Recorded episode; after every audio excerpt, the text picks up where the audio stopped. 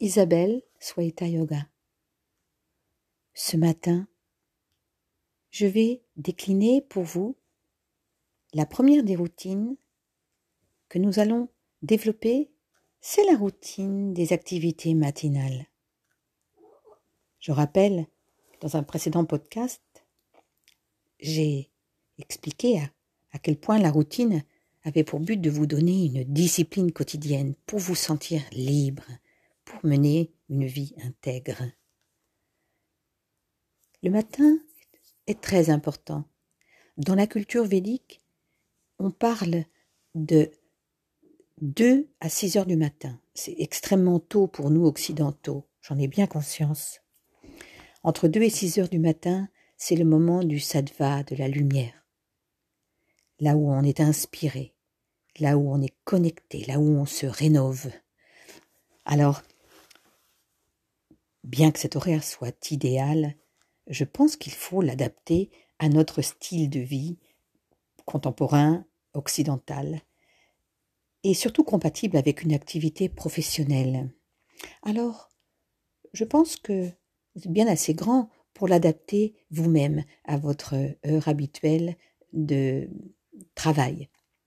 Pour ma part, je conseillerais, surtout printemps et en été, de commencer votre journée par vous lever vers 5h30 ou 6h grand maximum. Vous lever tôt aura pour but de vous transformer en un vrai navigateur aux commandes de votre vie. Créer des routines adéquates qui vont vous aider conquérir ce dont vous avez besoin. Bien entendu, je l'ai dit aussi, très important d'avoir fait le point sur ce dont vous avez réellement besoin et de poser des intentions fortes qui vont vous aider à l'atteindre. Mais par l'organisation de votre journée, vous aurez déjà, en vous levant très tôt, l'occasion de préparer sur le plan physique, psychologique, intellectuel, émotionnel, le terrain pour réussir dans l'atteinte de vos objectifs. Vous seul êtes le témoin de vos progrès. Personne ne va venir vérifier si vous vous êtes bien levé, ni vous récompenser, ni vous punir. Donc, ceci se passe entre vous et vous-même. C'est un engagement que vous prenez avec vous-même. Alors, imaginons vous êtes levé à 5h30. La première des choses à faire, c'est de profiter de l'espace, de faire même de l'espace dans votre corps. On appelle ça le vata.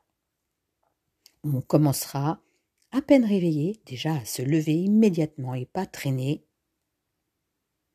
pour aller se laver, ça peut être une douche rapide, fraîche, et surtout bien nettoyer votre langue pour enlever les toxines de la nuit, laver votre nez et boire quelque chose de tiède, ça peut être une infusion ou un thé. Et ceci pour vous préparer à votre méditation. Accordez-vous entre 15 et 30 minutes maximum de temps à méditer dans votre espace que vous aurez dédié uniquement à la méditation. Ce n'est pas votre chambre, ce n'est pas votre salon, sauf si vous y êtes contraint. Si vous pouvez trouver un petit coin dédié à la méditation, ça serait encore mieux. Si vous avez euh, une culture spirituelle, si vous avez une religion, vous pouvez également, à la fin de la méditation, accorder un temps de prière. Puis, vous consacrerez 20 minutes à peu près, 20, 30 minutes si vous avez plus de temps, un moment à la lecture et aux apprentissages. Voilà la proposition que je vous fais aujourd'hui, je n'ai rien inventé, c'est dans les Védas. Pourquoi, me direz-vous, ces activités matinales sont si importantes? Parce que elles préparent le moment du kappa, c'est-à-dire le moment suivant. Dans la culture védique, c'est entre 6h et 10h du matin. C'est la phase juste après la première que nous venons d'évoquer. Alors, calez-le évidemment avec votre style de vie. Pourquoi 6h, 10h Parce que le kappa, c'est l'inertie, c'est la terre. À ce moment-là, il vous est conseillé, après le moment de lecture et d'apprentissage, de commencer à faire de l'exercice physique et énergétique pour transformer quelque part la fatigue en énergie. Vous vous bougerez, vous bougerez votre corps.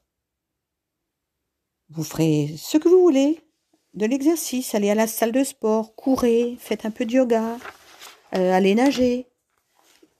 L'essentiel, si possible, est de faire une activité à l'air libre. Alors selon euh, votre type ayurvédique, les Vata vont adorer l'air, tandis que les Kappas auront de grands bénéfices à se bouger.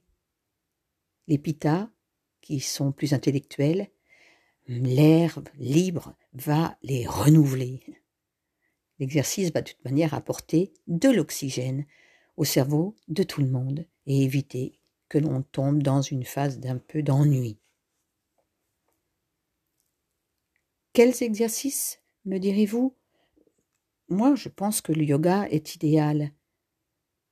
Si c'est votre pratique euh, quotidienne, comme moi, moi j'aime le matin faire des exercices qui commencent par un, réveil musculaire de l'ensemble de mon corps, et puis ensuite debout, avec des extensions vers l'avant, vers l'arrière, euh, des torsions, des équilibres, quelques petits sauts, euh, je fais des inversions et puis quelques équilibres et après je m'allonge pour quelques minutes pour euh, mon savasana avant de euh, recommencer à me, préparer pour ma journée classique, ma journée de travail. Après l'ensemble de ces routines, vous allez vous sentir plein d'énergie. Vous pourrez à ce moment-là aller déjeuner. et si vous êtes en famille, vous connecter avec elle et parler. Déjeuner léger, bien sûr. Je vous souhaite une très belle routine matinale. Et si vous avez besoin d'être accompagné pour la pratique du yoga du matin, n'hésitez pas à aller sur ma chaîne YouTube il y a pas mal de sessions qui vous sont proposées, euh, qu'elles soient dynamiques ou moins dynamiques. Vous n'avez qu'à choisir. À bientôt. Namaste.